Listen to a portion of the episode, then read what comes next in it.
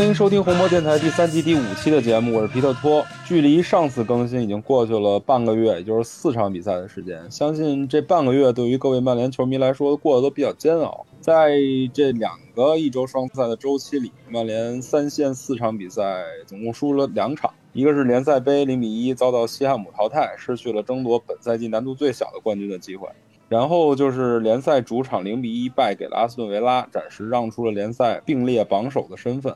算上之前欧冠第一轮爆冷输给青年人，球队在短短的十五天里一共输了三场比赛，而且比输球更令人难受的是，在经历了赛季初 C 罗加盟后积雪般的士气大战之后，球队在场上失去了锐度和章法，每场比赛都踢得非常艰难。当然，球队还远没到失控的地步，教练组和球员都在逆境中努力工作，试图找回赢球的节奏。联赛客场二比一跌宕起伏的艰难赢下西汉姆，和刚刚过去不到二十四小时的欧冠小组赛第二轮补时绝杀维拉利尔，就是最好的证明。凭借逆境中的顽强，曼联目前在英超落后榜首一分，以净胜球的差距暂时位居第四。同时，在欧冠 F 组暂居第三，落后下轮对手亚特兰大一分。之所以拖了那么久没录节目，除了固定的借口工作忙碌以外，其实在这段时间我一直陷入了一种迷思，或者说卡在了一个死胡同里，想不明白为什么球队会突然出现目前这么一个状况，也想不明白下一步要怎么调整才能找回舒服的赢球节奏。马上就要到来的国际比赛周给了球队一个很好的调整时机，但之后曼联会迎来一个艰难的赛程。既然想不明白吧，就得求助高人。好在对维拉利尔的比赛中，特莱斯的一脚石破天惊的抽射，世界波不仅扳平了比分，还给了我一个堂堂正正把野猪老师拉来录节目的机会，正好给我，同时也给大家解解惑。这期就是因为我们录的时间比较晚，所以就把大叔排除在外，让他好好带孩子睡觉去。我跟野猪老师单挑，野猪老师好，跟大家打个招呼吧。哎，大家好，我是认赌服输的小野猪。说说你立的那 flag，我记得没在节目里跟大家说过吧？呃，那时候我就其实也是蛮冲动的，我看大家都很积极踊跃的参与红魔电台的那个进球奖金嘛，那我在想，用什么办法也能挂个名呢？然后又可以不怎么不出点东西呢？后来我就想，哎，我们不是现在踢四二二二嘛？四二二边后卫是不助攻的，包括昨天晚上我们踢的那个呃双边后卫内收的那个那个四幺四幺，哎，边后卫都是不助攻的。那怎么可能进球呢？所以我就想到了啊，我不打没准备的仗，但万万没想到，哎呦，还能定位球，还能这样进球，哎，真是没想到。我特莱斯也算对得起你了，这么漂亮一个进球，而且这么重要的一个进球，我觉得你一点都不亏啊。但肯定不亏啊，毕竟是欧冠进球嘛。呃，因为这一阶段挤在我脑海里的问题实在太多，所以那本期吧，我准备通过大量提问的方式推动这个话题，看看能不能达到拨开迷雾的效果。所以提前给野猪老师打预防针儿，请野猪老师容忍一下我的这个十万个为什么的感觉。毕竟反正自己立的 flag 哈，自己哭着也要扛起来。好呀，先说第一个话题吧。曼联两战西汉姆，我先简单的介绍一下比赛状况。英超第五轮，客场曼联二比一战胜西汉姆。这场比赛大概从本拉赫马第三十分钟的折射进球开始，最后 C 罗五分钟之后见布鲁诺的斜传自我补射后扳平。林皇替补登场，八十九分钟接马蒂奇的传球，兜射远角完成准绝杀。最后有一个巨大的插曲，德赫亚在补时阶段扑出了诺布尔的点球，保住了球队的胜利。呃，这场的剧本过于精彩，或者说跌宕起伏，相信大家已经在社交媒体上跟论坛里完成了这个狂欢的过程。但是我想问几个问题啊。咱们不像以前一样讨论这个比赛的起因、经过、结果，但是我我有非常多的问题。首先就是曼联为什么总先丢球？这场比赛跟咱们往回想，很多很多比赛都是曼联先丢球，然后再回头把这个比赛扳平或者反超。曼联从上赛季以来，从落后身位已经拿到三十五分了，跟其他球队完全不是一个档次的。呃，只能说运气差点，还是怎么办呢？呃。你要说的话，就是开场慢热这个问题呢，的确是存在，包括去年也存在，包括教练其实这个问题他自己也是也在那个发布会上说过几次，就是我们要打好开局，打 但是，呃，就联赛踢西汉姆那个也不算是开局就丢球吧，三十多分钟的丢了，对，三十多分钟。呃，你要说慢热嘛，其实也不算慢热，就是运气不大好呗，弄个折射。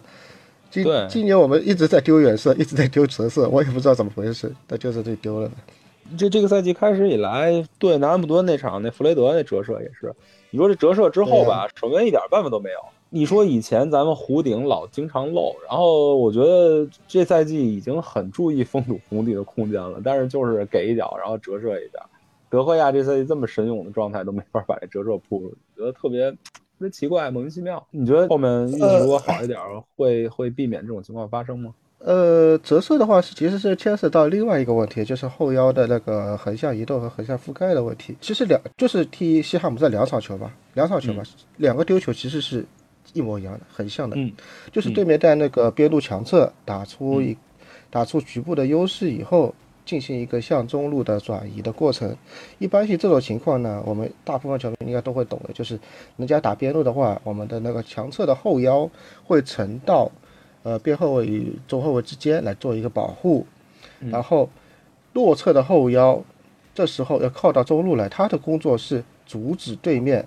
呃，将球从强侧向落侧以及向中间的转移。但很可惜，我们这两个球问题都出在这里。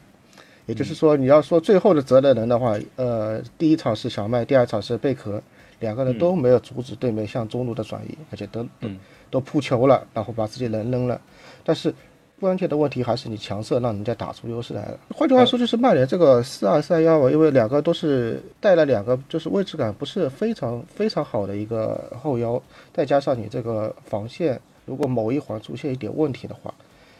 呃，那就容易容易会出现这种情况。就这是我们强弱侧双后腰防强弱侧的问题。呃，上个赛季也有很多次，这个赛季你看打西汉姆两个球都是一模一样。只能结构性调整，只能只能通过引援来解决了。你简单点的话，你加个人呗，你不管中后卫加个人还是后腰加个人，但是最简单的办法，能治标的办办法就这么很简单。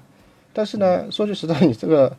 呃，你你为什么打四二三幺呢？也是不是为了专门为了防守吧？所以说这种球该丢的话也没办法，你除非把人员呃人员往上面提一步，或者加个人，不然的话这种球还是有可能会丢。嗯。这也是福麦做那个后腰的小问题吧。嗯，除了折射以外，单说这场，曼联制造了十一个角球。总的来说，威胁我觉得不算大吧。这十一个角球看着还挺让人着急的。总觉得这赛季 曼联不是聘请了一个新的定位球教练嘛？总觉得这么多个球应该能打出一点变化来。我而且我感我感觉啊，C 罗来之前那几场似乎有点东西了。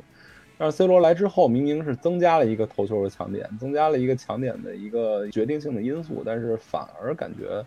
这个变化越来越少。这么说吧，就是呃，框架变化有有东西，但是呢，在框架里面再搭点细节的东西，就是真正影响你进球那些细节的东西，现在还不够。嗯，呃，现在踢到现在，现在踢到现在，就进了一个吧，就就是你把我骗来的这个特莱斯的这一个球以外吧。对曼联的定位球、进攻、防守，我觉得甚至已经够这些素材已经够做一次专题了，够做一次素那个视频专题了，就真的是有东西的。包括踢南安普顿的那个怎么说三点包抄吧，就你看他一个弧度过去以后，三个点只要哪个点碰到都有机会进，这也是他们一个专门的一个跑位。包括把博格巴从那个禁区外，然后再往后面插插外线的一个一个跑位。包括呃打维拉有一些角球配合，不知道大家还有印象吗？可能有有印象，因为有一个有个角球越位的嘛。对对对，就是我们上半场一个短角球，就短角球发出来的人，我知道就给卢克肖那球嘛，对吧？其实那球塞得很漂亮，就是压线差一点。那一场比赛不仅仅这一个角球，还有一个角球也是相似的开法，而且就没没也没打成，但是这也是有个套路。呃，它包括昨天晚上那个踢黄潜，嗯，也有一个呃，也有个角球。这个角球开法是，其实我已经在好多今年的好多进球里面看到过了，就其他球球队的进球，包括维拉，维拉他们也有过一次定位球，也是跟我们那个定位球一样，就是假开外线，然后再敲到一个大斜线，再敲回去，敲到强侧的身后，然后再准备倒三角，再倒回门前。维拉有过，然后上一轮那个小蜜蜂平平利物浦。也有个相似的定位球，都是这种套路，所以说，呃，套路是有的，但是细节打磨不够。就我能看到他们一个框架，但是没进球也是有原因的，因为的确做的还不够仔细。说到打西汉姆，西汉姆什么东西啊？给大家介绍一下，上赛季英超定位球的最牛的一个球队就他的定位球、进攻、防守两方面都是英超头牌的一些球队，定位球打他们打不出威胁来，我觉得太正常了。但是十一个角球却一个都没有，嗯确实还稍微让人有点有点惋惜。呃，曼联在下半场一度占据了巨大的优势，但是裁判纵容了起码 三次对 C 罗的明显犯规之后，我一度以为这场球不会赢了，直到索尔斯克亚把林加德和马蒂奇换上来，制造了逆转这个进球。呃，赛后大家好多人都说这个球只是林加德个人能力的一个闪光，但是把他们俩换上来，在很短的时间内就实现了这么一个进球，我觉得不只是林加德个人技术的闪光这么简单吧。肯定是跟林加德是有关系的。你这后面就他接到球以后，后面的那一系列东西全是个人能力，这真的是他的个人能力，而且心有颗大心脏，这后面的处理太棒了。但是呢，就专门打两个内部，这是整个上半场没什么没这么打过的。也就是说，下半场的确我们是有一个战术的调整，就是把攻击的重心，呃，从边路转移到了内部，包括呃老桑乔让雷加德前插内部，最后的进球其实也不意外，因为他之前已经打过一二三四次四次了，也、嗯也不算意外了。嗯，你想聊聊 C 罗那三个点球吗？这种东西你说怎么怎么说呢？就今年英超裁判的确有点瞎搞，我们再怎么聊也改不了不了什么了，大家都有眼睛都看得到，还能怎么办呢？反正目前看来，你禁区内的动作对于持球队员的犯规基本上是不太会吹的，但是禁区里的手球标准倒是很鲜明。简单来说就是有点那个不敢判点球了呗。嗯所所有裁判都不太敢判点球，就今年所有的点球啊，我想想看啊，除了热刺打狼队那个稍微有点争议，其他的只要是记住啊，只要是球员在接触之前有先倒地的倾向，全部不吹，这个其实是很过分了。嗯因为英足多想阻止就是那个主动骗点球嘛，就是有有倒地倾向的那种动作才骗点球。但是你他现在是一刀切，只要但凡你有任何就接触之前重心先往前倾，他全都不吹，这是错误的。因为有些时候你不可能直挺挺的等人家来撞你的，所以有些球员就该接触之前先有个保护性的往前往前倒，这是很正常的动作啊。对，包括他现在 C 罗第三个球左路切进去那个球，对他每个球都多少有一点儿就比较容易倒的那个感觉嘛，但是实在是太清楚了，背后推一把，脚底下给一下，那你说这种这种这么干净的一个犯规，你说不给，我觉得 VAR 接住之后都说不过去。就我说的这句话，就是他现在只要你有百分之一的嫌疑有提前倒地，他就会不吹点球，其实这完全是错误的。就一般性我们会看，就是这个动作是主观要去骗点球呢，还是客观没办法呢？所以他哎也不想多多说长啥，就这样，祝祝裁判阖家幸福吧。国庆节快乐啊！这个反正结合去年新赛季一开始那个什么球莫名其妙都给点球的局面，再再想想今年的局面，我觉得反正英足总这思路确实挺搞笑。但是嗨，反正去年通过一系列调整之后，这个钟摆摆到了一个稍微还算正常的一个思路下。就看这赛季这种情况什么时候最后能找到这个平衡了吧。不说裁判，接着说联赛杯，曼联主场零比一不敌西汉姆这场比赛。这场比赛，我觉得我想问的问题就比较多了。本场比赛，曼联几乎全员轮换，呃，林加德、桑乔、马塔都首发了，达拉特、特莱斯也分别置于左右。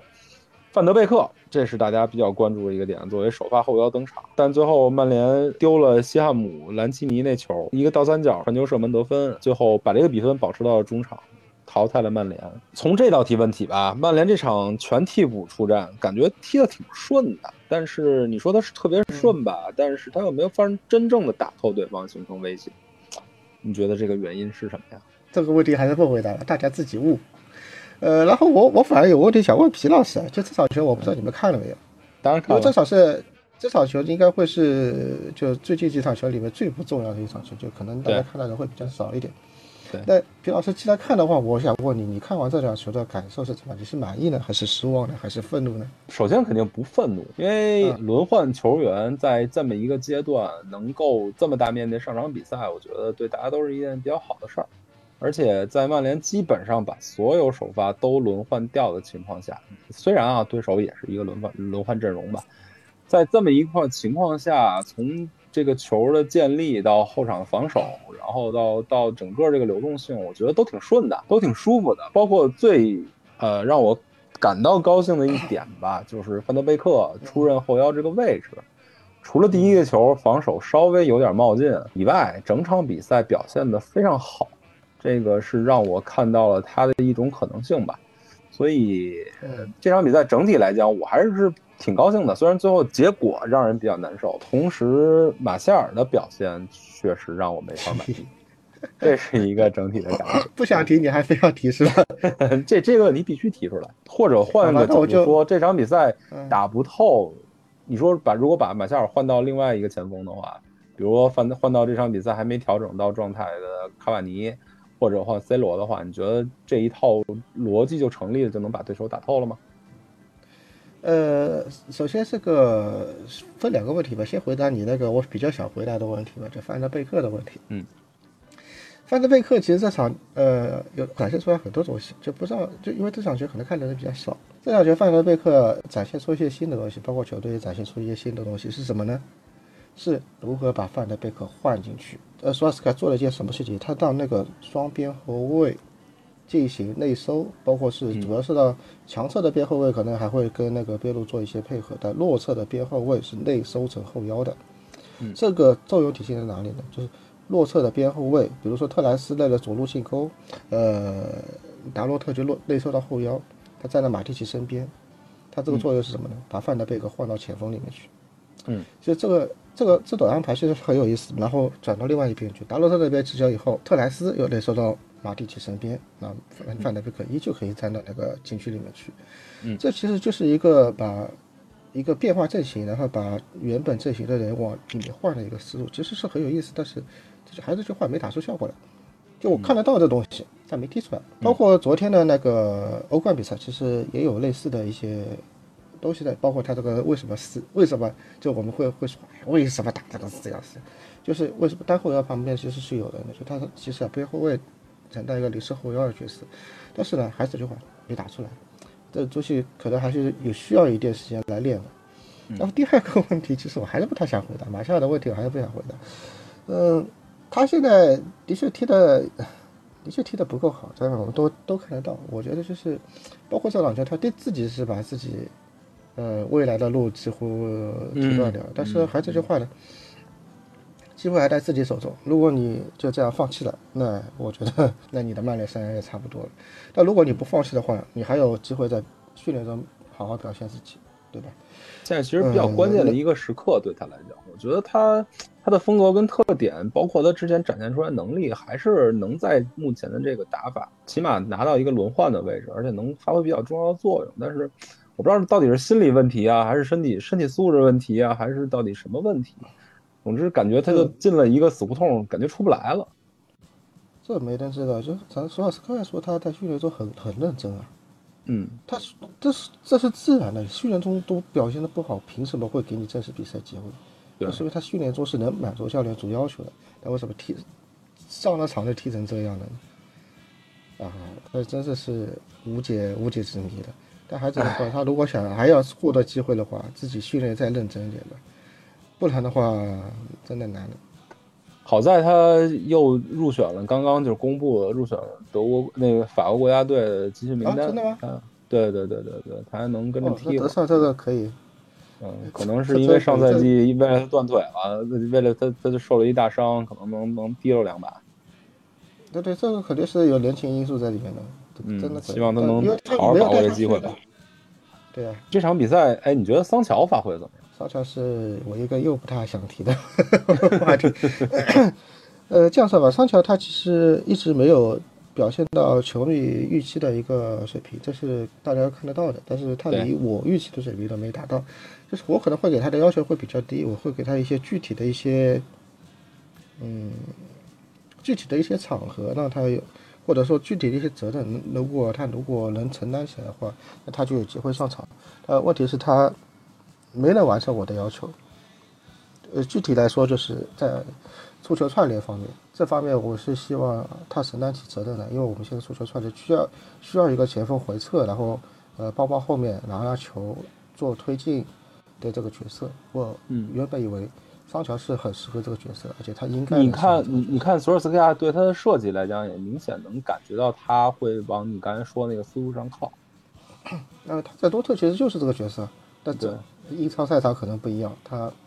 有点小问题，他现在是有点小问题。你说是适应上的问题，还是根本就就球队风格上，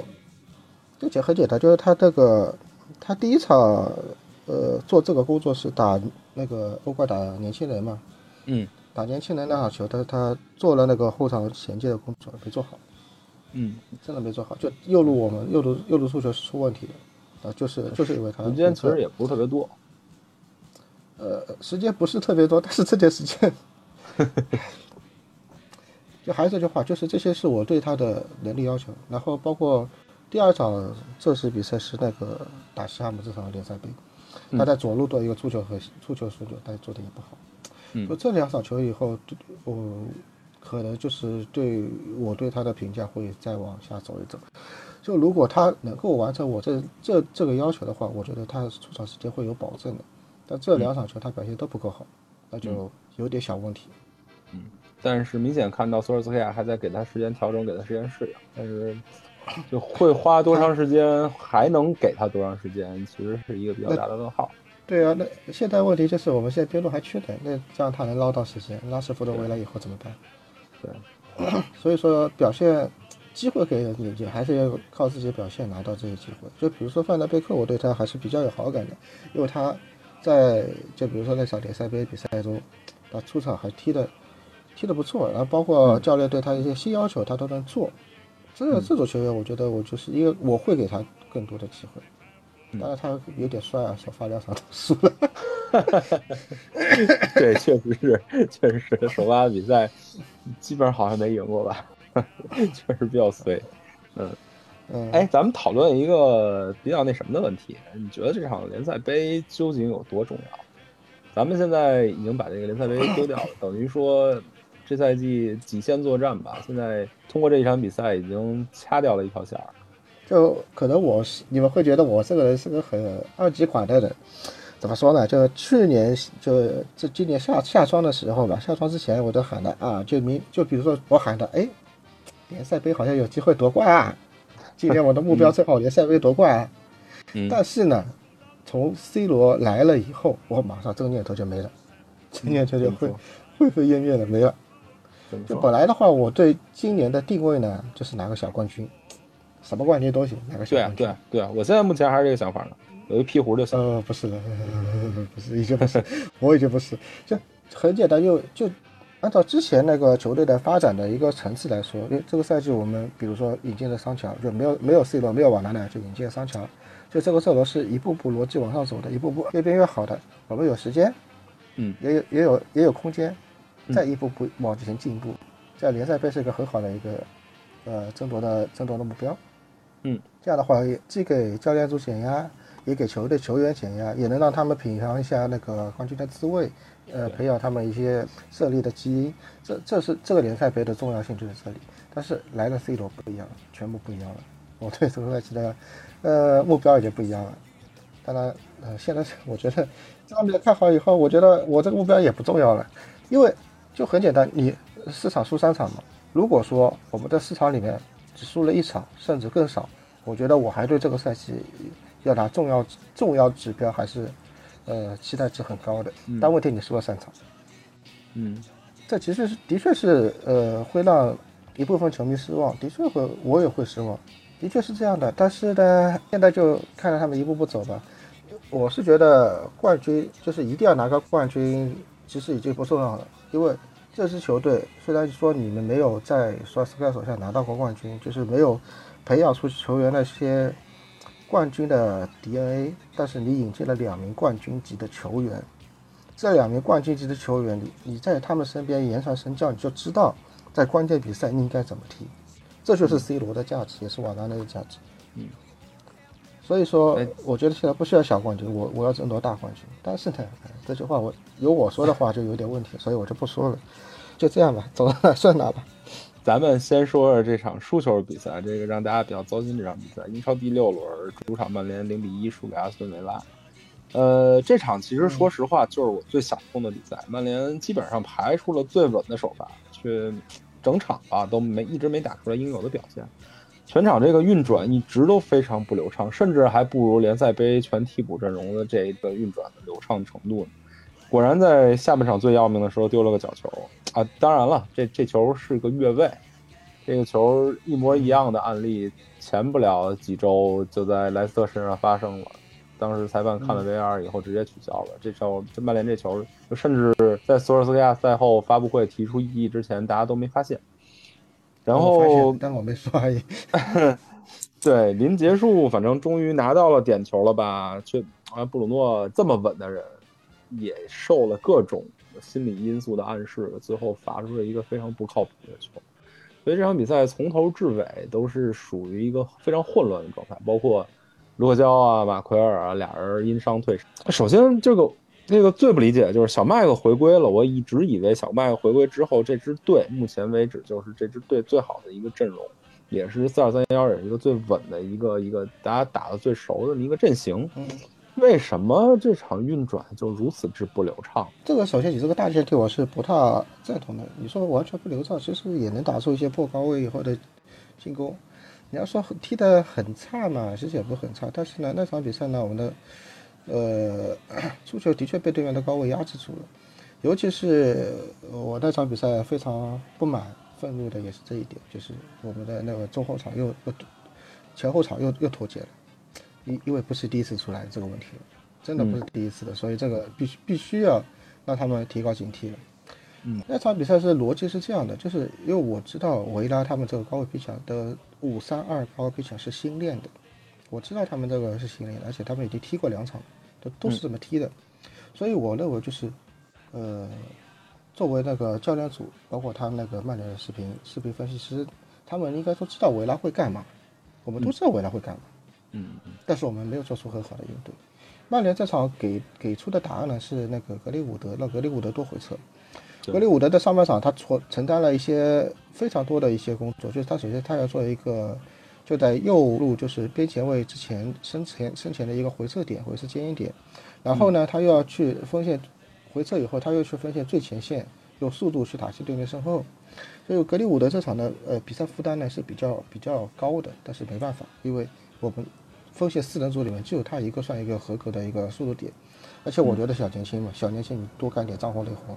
没问题，你就就应该多干点脏活累活。呃，我看到那个上半场他他回撤不错，包括他那个呃回撤以后再往上这样再向前打对面身后也形成了很多机会，但是下半场他可能太累了，然后他这会儿没做好，然后到比赛尾端他又又又开始有点回撤了，然后这时候我们又可以打，又可以推进打出一些那个破高位和的反击了，所以问题就是你要说问题的话，就可能说像那个青木这个球员的这个这种特点的球员，怎么只有这一个？结合我上面说过的，为什么我期待的桑乔能干这种工作？嗯对，这其实是有是有逻辑的，就是你青木不行，那场比赛我认为青木那个是下半场迷失了那么长时间，你应该就换第二个能坚硬的人上来。呃，以前我们只能让林加德，但林加德小技术有点糙，可能做这个工作不是太好。那桑乔其实是合适的，但是也有可能是因为那个呃两个伤病呃意外情况导致没有做这个换人调整，但我们是的确下半场被压住了。嗯，所以这边我还得再强调一点，就是如果你要拿冠军，维拉这种球你得赢，必须得赢，因为维拉的高位逼抢是新练的，对，他们的高位真的其实被打套很多次。还是这句话，他他们踢切尔西那场球跟踢我们这场球，他踢踢切尔西那场踢得更好，机会更多，但他输了个零比三。嗯，我们也应该赢。就比如说维拉，维拉这个高位，你会球迷会觉得哦，维拉很强，维拉高位很好。但如果你让他踢踢曼城，你肯定死得很惨。还是这句话，高位没那么好练的，他前后节也是有脱节的。虽然迪恩史密斯，我这个教练我夸了他很多次，我真的夸了他很多次，他的确很厉害，包括他很勇敢，在在梦剧场他敢这么踢，而且还敢在高位上继续加码。哦，这个教练真的真的很很吸粉，我很喜欢他，他做的很不错了。但还是这句话，你的高位是新练的，我们应该应该能破掉他的高位，不然的话，我们前两年我在练啥呀？所以我觉得这场比赛是让我不太满意的地方。其实别虽然被他逼得别别扭扭的，但是真的上半场确实也打出过不少次身后球的机会。对，呃，上半场是有机会，真的很青木这场比赛嗯承担了很多责任，但是他确实又大概有三四脚球，他在最后一脚的选择上有一点问题，或者说脚法有点问题。赛后还被各大媒体跟各路球迷网暴了一下，我觉得呃这事儿挺逗呃。，其实呢，网暴这事呢，我觉得小年轻要批评是必须要被批评的，因为他这场呢，的确有些选择不够好。呃，当然我不是指那个没有倒三角比费那一球，他呃那那那球完全没有问题，不是的球，对，那我不是说那球，就是包括其他一些球，比如比如说他最开场有一个没传博格巴，或者说传完了，嗯就没这个时机了。包括他后面就在那个有个反击，没没有没有没给 C 罗，然后第二点没给 B 费。对，那个球比较难受。这这这这些是有小问题的，就所以说格里伍德，呃，你你要批评他是可以，但不用网暴他是过分了。而且球迷有些东西是说的不够准确的。这场比赛呢，他作为我们唯一一个这个呃特质的球员，他的确承担了很多东西。最后呢，可能呃怎么说呢？太年轻还负担不起那么重的职责。呃，其其实这场的就是说就是这场是他是做红花的一个角色，但他可能承担不起来，嗯你嗯，就会显得呃显得他很刺激。对。但我觉得，嗯，适当的批评就行了。而且现在，如果我们也知道曼联的那个媒体环境非常的差，就好，这些这球员，这多球员，对，包括他去年在冰岛回来之后，其实也是有过一一一段时期的一个低迷期，小低潮期，包括呃，包括我也我也批评过他，就那个呃去年主场三比二布莱顿最最后点球的那那场球，那场球我也批评过青木。其实这种时候需要教练组给他们更多的关怀，嗯，因为还是年轻人，他他其实也会受社社交媒体的影响。我相信社交媒体肯定有人骂他，社交媒体还有人骂我呢，是什么？怎么可能没骂他？太正常了。呃，其实说实话，当年同样作为曼联不世出的天才球员，就是天才等级比较高的球员，当年 C 罗在曼联的时候可比青木都多了。对，其实也被骂，但是还是这话，你怎么样呃应对这些场外的质疑声，也是你如何能能不能成为一个优秀球员的一个特质。对，青木他可能的确是一个比较细那个怎么说呢？心思比较细腻，也比较脆弱、比较敏感的一个球员。对对他跟 C 罗这种对胜利的偏执是偏执狂那样的性格是不太一样的。嗯，所以我希望就是大家给他，就全队给他一个更好的一个环境，对，来给他多需要卡瓦尼这样的又又当爹又当妈的球员来来保护一下。嗯，比较好的是他应该没入选英格兰国家队吧？我没他没有，看他这次？他这次没有。卢克肖反而进了。啊啊，这是，哎，我不想说了，我看到男 看到男的就有点有点生理不适，对对吧？对对，刚才上上一场对西汉姆第一场还没说呢，莫耶斯最后时刻换入换上诺布尔打了一个点球，德赫亚时隔多少年？德赫亚上一次扑扑出点球还是一六年四月份的事儿，然后那个诺布尔又是西汉姆点球命中成功率最高的球员。然后在最后一秒钟换上诺布尔踢这个点球，被德赫亚扑出，就当时我就一下就想起来南门，就不停的呃，这是我见过三次，一个是南门，对吧？啊一个就是上一场的莫耶斯，还有一个呢是谁呢？是两个赛季前的罗杰斯，他也是在关键时候 拿到点球了，换上瓦尔迪，咵嚓一脚踢 踢飞了。对，所以我就觉得这这事儿其实已经可以基本上盖棺定论了。我不说别的联赛，英在英超联赛，就是英格兰足球球员这帮人，最后一秒钟在不触球的情况下，你直接换上去踢点球，再有把握点球将也没戏。反正也以后就甭想了，千万别再干这事儿了。呃，快点快点回来吧，快点回来，不要谈南门了，这个真的这个呢不太想去谈谈。呃，本场曼联除了输球以外，最难受的是折损后后防两员大将。卢克肖现在的伤情不太确定，但是马奎尔可能会缺席一段时间，因为马上曼联就会迎来一个比较艰难的十月份赛程了嘛。你觉得这个影响有多大？影响影响多大吗？昨天的早晨你们不是已经看到了吗？哎，但是两说，我觉得就是在马奎尔这个点上，这赛季引进了瓦拉内，相比上赛季欧联杯决赛的时候缺马奎尔缺席，我觉得有马有瓦拉内坐镇跟林德洛夫的搭配会比上赛季强很多，效果也好很多。我我就说一一个点吧，就是其他其他东西，你让他们两个再踢几场再说吧。就一个点有个小、小疑问，哎，昨天为什么他们两个左右有点左右的站位，有点我觉得有点迷惑，对吧吧？嗯，我我我站出来，我也我也觉得很意外。因为我们左中卫是有，主要是出球角色应该上左中卫做的，呃，右中卫，而且昨天那个右中卫，我们还得让右中卫去补那个丹珠马，去协防丹珠马的。那为什么这时候是说让林多多夫去？所以这个安排我是觉得很迷惑的。对对，嗯从效果来讲也也也比较迷惑。你你可以 顺便提到下一场比赛了。那直接推进到过去不到二十四小时的时时间的曼联主场二比一逆转维拉利尔这场比赛。这场比赛刚刚过去不到二十四小时啊，不知道大家怎么想？我好像还没从这场绝地逆转中醒过来，就是还没有办法从一个抽离开来的角度再回顾这场比赛。简单来说，这场大部分时间都是在抱头挨打的状态，对吧？这场球的大部分时间大家都看的比较绝望，呃，有比较害怕，尤其是右路达洛特的位置完全被打爆，有一个算一个，被处的非常难受。怪我呗，下一就我不该看好他呗。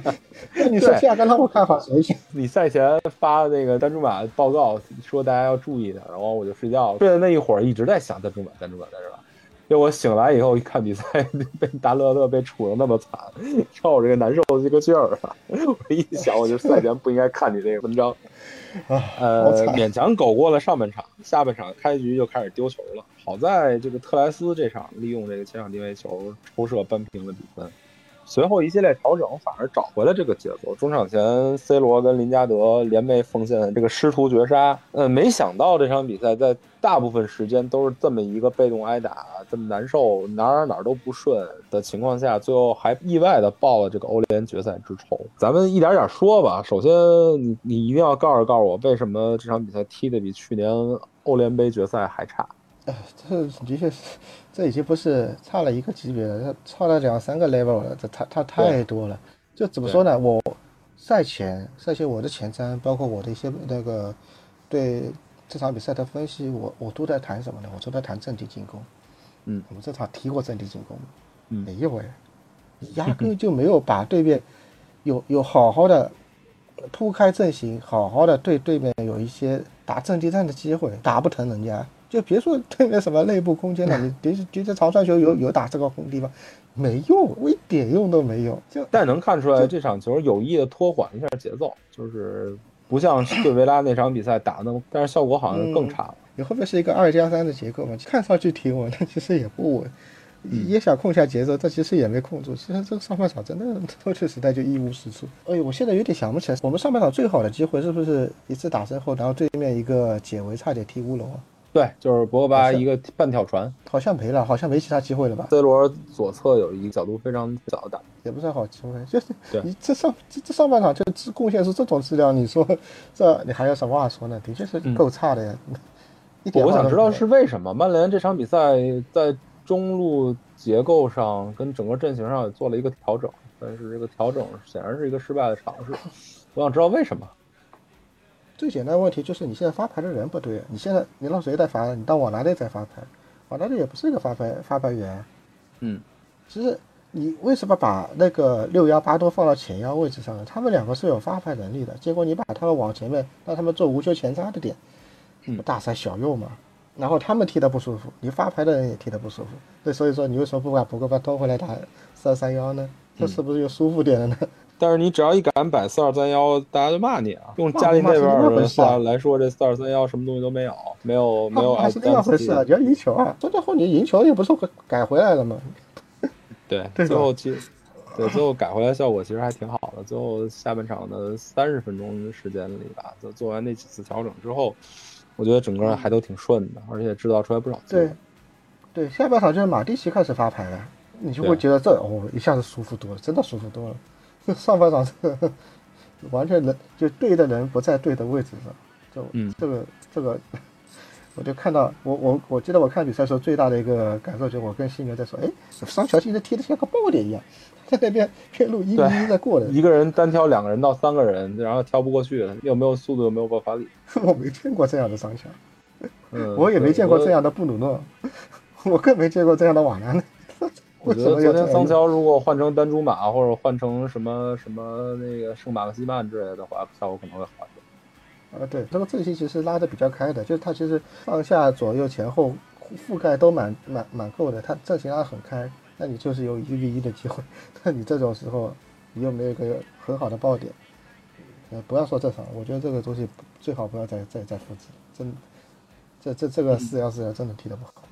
这是一个错误的尝试，而且是一个不需要再拿出来再错误验证的一个尝试。也不能说那么绝对吧，你不说以后我拿不出来，就说不定以后开窍了呢。但是就这就这场比赛，嗯、有一些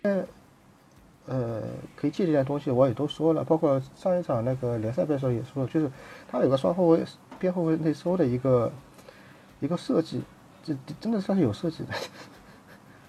哎 但是嗯说句实在的，你还得句话，你要踢出效果来才算有设计，你踢不出效果来就不算有设计。就这些东西能不能在以后用，我真吃不准。但是如果你再拿出就今天这场这种质量的四幺四幺的话，呃，那应该是不理想的。嗯，这半个月的比赛踢完，我觉得令人吃惊的是，呃，不能说令人吃惊吧，反正令人比较难受的是，各个曼联球迷群啊、微博啊、论坛啊都在激烈讨论索尔斯克亚的能力问题，或者甚至说是下课的问题。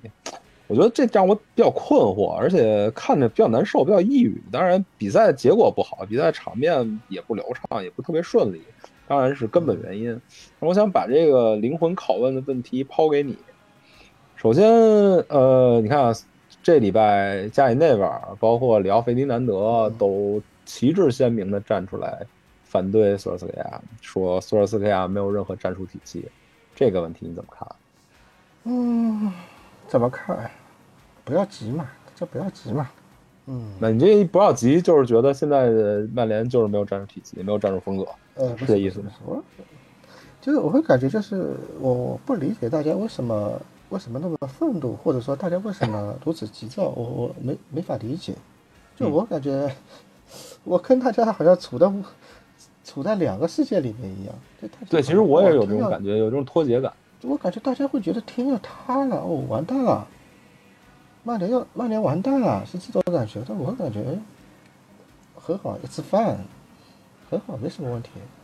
对啊，你看看积分榜，起码我们还在第一集团。然后这个嗯这，个欧冠的问题其实也没那么严重。第一场虽然翻车了嘛，第二场赢了之后，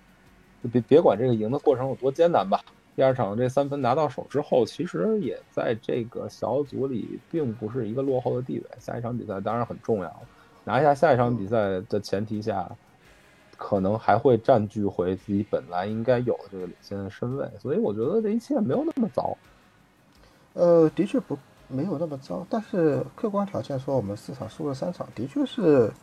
你说球队没问题是不现实，球队肯定是有问题，嗯肯定是有问题，但是呢，没有到呃没有到已已已经要那个我我我就说没有到那种要那个哭天喊地那种那种地步，没有没有完全没有，我觉得问题还在可控范围之内的，就比如说现在主要的问题是带来的是就是那个就 C 罗加盟以后带来的一些怎么说人员配置上的一些问题，包括那嗯。踢出来的东西出展现出来的东西，我们很简单的话就是把我们上赛季的一些转换的转换进攻给丢了，嗯然后增加的是在阵地战增加了一些一些东西，就 C 罗可以在阵地战提供一些东西，但是呃缺点是把我们转换的一些速度速度东西给丢了。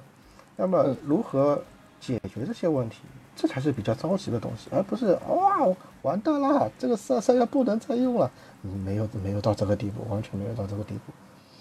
我还是想深入一下这个问题啊，就是 C 罗来了以后，呃，C 罗这一点其实就是跪替了，呃，上赛季的卡瓦尼，怎么就给前场的逻辑或者中后中场的逻辑带来这么大的变化？呃，这样说吧，就 C 罗其实他体能其实也没有那么差，嗯，呃，他跑动量我我目测还是不错的，就他跑他动量，他明显比我想想象的跑动量是好很多的。对一一一超跑动数据是完全完全封闭的，就完全拿不到免免费的数据。嗯呃，但是呢，有个问题就是跑动量和冲刺量的问题。我感觉嗯 C 罗冲刺量不太够，包括他几次大冲刺以后，他会他会喘，他他会出现一他会出现一些那个需要滑一滑的情况。对，那卡看昨天晚上的比赛嘛，昨天晚上比赛七十分钟的时候，马蒂奇左路分的那球，呃，C 罗是跟不上了，他放弃了嘛，然后嗯卡瓦尼从右边过来把这球给给给拿回来。就卡瓦尼这种可能会好在这种地方，但他跟比费一样，就是感觉他永远的在冲刺，永远在冲刺，这让人感觉，呃，体能的确是，这的确是一种天赋啊，这种体能的确是一天赋。C 罗在的话，他可能达不到卡瓦尼这种冲刺量，嗯，所以说的话，他会在我们那个高位逼抢以及那个后场出球，就包括前锋要频繁回撤、回撤反跑这种过程当中，他可能可能会有点累。但这个问题的话，只是说球队来适应 C 罗，而不能说因噎废食，就是因为你发现这个问题，哦，C C 罗不用了，我们继续用卡瓦尼了。那那肯定的嘛，C 罗现在五场五球，以这个效率来讲，你没有任何理由对，完不不因为他调到这个，对吧？就所以说，如何造 C 罗能够少冲刺几次，然后我们能够正常的踢高位，这是正常的踢那个后场足球，这是我们现在要解决的问题。就至于如何解决呢？我可能现在还没想到很好的办法，但嗯，这是那个教练组的一个急需解决的一个工作。如果他们做好的话，我觉得问题就不是太大。就还是这句话，一切以 C 罗为主。你这个既然有了 C 罗，那你肯定得围绕围绕他踢。然后他现在展现出来一些不适应，那你其他人得怎么样弥补他？这现在就是我觉得有些有个有有球迷说的很好的一点，就是我们前场全是红花，C 对罗是红花，B 费是红花，博格巴是红花，然后缺了那个绿叶。对，我们把前场最大的一个绿叶 DJ 给卖了。对啊，就我现在又想说那个了，所以说这个就是这个我们现在一个大问题，就是你缺少一个能给他们这些串联，把这些红花托起来的那个人。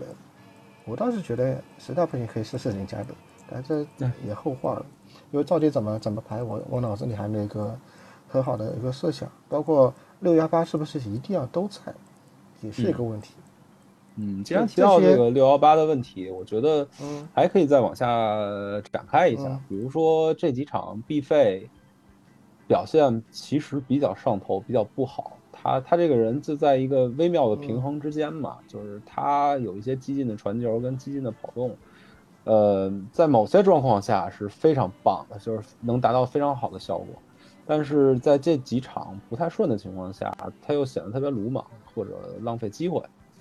包括了博格巴也是，嗯博格巴在两次被动的情况下都被球队换下了，而且换下之后，这个球队的运转会更流畅。这其实都是比较看起来比较会比较痛苦的问题。嗯，其实呢，两个问题分开来说，就是先说 B 费，B 费他的确是传一些冒险性的球，然后，呃，之前我们能够吃得下 B 费这个这个踢法，也是因为有特殊性，就包括、嗯其实他以前是我们的大核，对我让他在踢，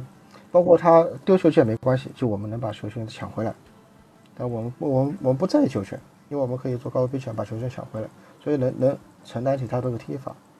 但是呢，他现在有个问题，就是他现在 你你不能让 C 罗 陪陪着你这么玩对，C 罗又不是让你冲刺，又不是让你给你给你一起来抢球权，你这么踢的话，C 罗会不舒服。但是你们意思是，但现在好像那个批评 B 费的人也蛮多的。其实他打维拉那场球，他踢得够好啦，嗯多少、嗯多少那个最后也不说最后最后倒数第二传就传出反击机会的那一传全是他传的。嗯，他那场的威胁球传球次数是个记录。对呀、这都是一些很很难传的球啊，也也都是我们球迷说的风险很高的球，他都传的很好啊。就那场反击，几乎都是通过他这边踢出来的。那对。我我也没没明白那场以后，就踢维拉以后批评很多批评 B 费的人，我我也没没明明白，就这个点球没进的，那嗯点球没进，这这其实上一次我们上红魔电台，我跟开始老师都一致认为，哎，其实可以给 C 罗踢，但这个安排了就是安排了，对包括下这次怎么踢。他这个点球其实属于一个特别不顺的状态，就是首先是最后一分钟拿到这个点球，本来心理压力就比较大，然后又有这个 C 罗跟 B 费这个点球顺位的问题摆在前面，然后对方那个那个那个贱兮兮的那个门将，又做出了一系列挑拨心理波动的这么一个一一些举动，反正综合因素综合下来吧，B 费给出了一个他好像是职业生涯第一次没命中目标的一个点球，各个因素集合起来吧，比较不顺。其实不要把问题放大了，但是呢，迪飞的心态的确最近是有点急，所以呢，这也是要教练组安排的，给他，嗯，怎么说，给他一些心理指导吧。他应该现在需要点心理指导，包括回国家队以后可能也会好一点，因为回国家队以后这个环境，就 C 罗完全是头牌，他可以嗯，在 C 跟跟着 C 罗好好再交流交流，就这他不用承担那么大责任了。嗯，然后再说博格巴，博格巴就是 C 罗回来后，博格巴踢的是真不舒服，嗯，这的确是个问题。博格巴其实是一个很好的就是内部的对抗点，但是我们这几场打打他这个点呢打的太少了，嗯，所以呢，现在所以有个问题就是我我觉得你要么往后放，要么再往前面放，就是你现在这个博格巴的地位是有点有点奇怪的，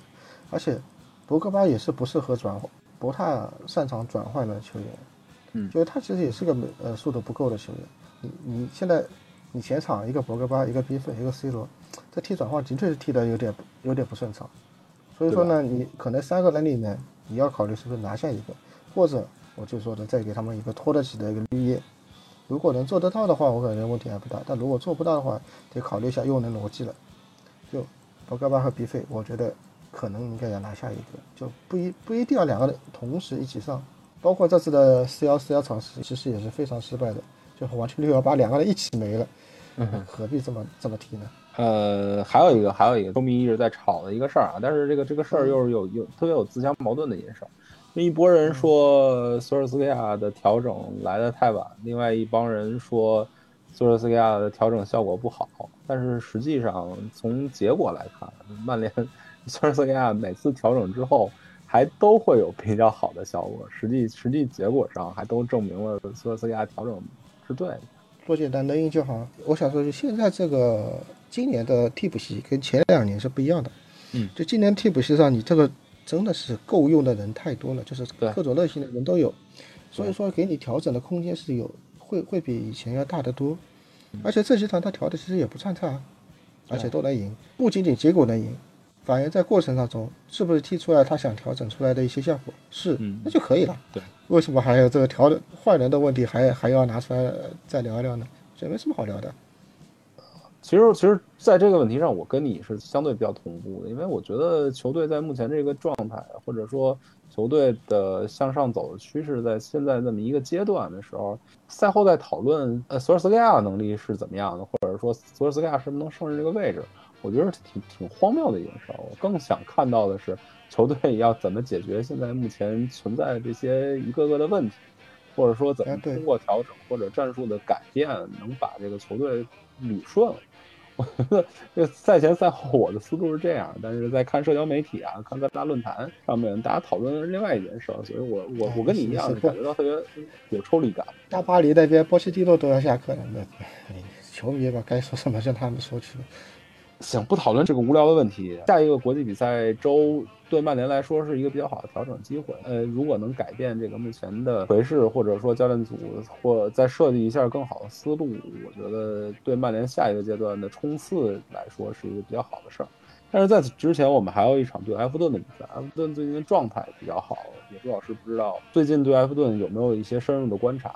下一场比赛怎么踢啊？埃弗顿上一轮的比赛我还没看，录像还没看，应该是今晚会看。嗯、他现在其实是变了一个形态了，所以你叫我现在谈，我谈不好，因为他七家角都伤了嘛，理查利森加勒文都伤了嘛，我不知道他们这轮能不能回来，这我不清楚。嗯，但有有他们两个和没他们两个，就完全两支球队。他一开始是没有，一开始是有，最近两场是没有，所以他踢了两种足球。你你现在要我评价的话，我不看不去看一下上一轮的录像的话，我真的没法很很合适的评价出来。但是他踢这个隆冬打单前锋的东西，他踢过一场那个踢维拉，那场是踢得不够好的，推进全靠格雷来做推进，而且格雷是一个今年他那个买来以后算一个非常大的惊喜吧。又有推进能力，也有终结能力，就几乎他是承担了球队很多的一些进攻职责。但具体他怎么踢的，我还得要看一下。就他跟隆冬怎么配，这还得再看看录像。他现在这个成绩怎么说呢？有意外性，但是呢，也说明那个贝尼特斯他的这个球员人员特别是王牌受伤之后的调整，还是有两把刷子的，这个是蛮考验主教练功底的。那曼联应该怎么打？曼联下一场比赛马奎尔的确认是基本上确定的，卢克肖现在还在哦确定中，这个小万是能回来的。的确，你现在我想的话，我也想不到应该会怎么踢会比较好。但是我想提一点啊，有一点要提一下，就是这已经是我们连续第二周，在周四踢过周中的比赛以后，周六又踢早场的比赛。踢早场，对，这个这个是非常怎么说呢？难受的。现在要即便周四不踢这个周中比赛，早场的比赛也都会比较难受，球员的状态都会也不是不是不是难受的问题了，我又想那个亲切的问候问候一下英足总，让他们祝他们国庆节快乐。首先，这个不是也不是算不算甩锅，就所有的主教练都在都会说，你周四踢好球，你不该不该周周六踢早场。没错。索尔斯克尔说过，克洛普说过，瓜迪奥拉说过，这绝对不是甩锅。所有的教练都会说这种话。你让他周四踢好欧冠，在周六踢早场，就是想让他输球。嗯，这这，而且问题是我们连续两周都在周四踢好球的情况下，周六踢早场。我们上周周六是输球了，但在上周有意外情况，而且上周我们周四是轮换的，这一次我们周四是打了一场恶战，然后周六又得踢早场。嗯，这个真的好过分，我觉得太过分了。所以可以预见的是，大家的体力的极限会来的比较早，大家的精神状态调度起来会比较比较困难。这场我觉得很难踢，但是我觉得轮换是必须要做的，你不可能你让就是今昨天首发的这十一个人再去踢这场球的，不现实，完全不现实。呃，那肯定右路肯定达洛特肯定不会在，对啊，然后弗雷德可一个大坑能也会也，弗雷德可能也会上来，然后啊前面怎么办？前面这些呃 你的好牌几乎都踢满的，那有没有可能卡瓦尼首发，把 C 罗放下去？我觉得呃这场球你再让 C 罗连续踢，不不，我真的觉得让 C 罗连续踢反而会给他的压力会比较大一点。就看这场卡瓦尼乔之类的能不能调动起来。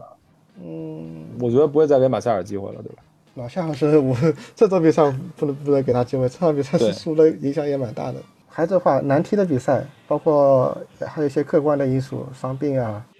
呃，赛程啊这些因素，就这场比赛肯定难踢。但是还是这句话，如果对面大小王也没有了，就是 勒温加比理查利斯也没有的话，还这句话，你这场球也得给一个满意的答复，起码别输吧，真的受受不了啊。所以能预见到周六会是比较艰难的一个一个一个场景。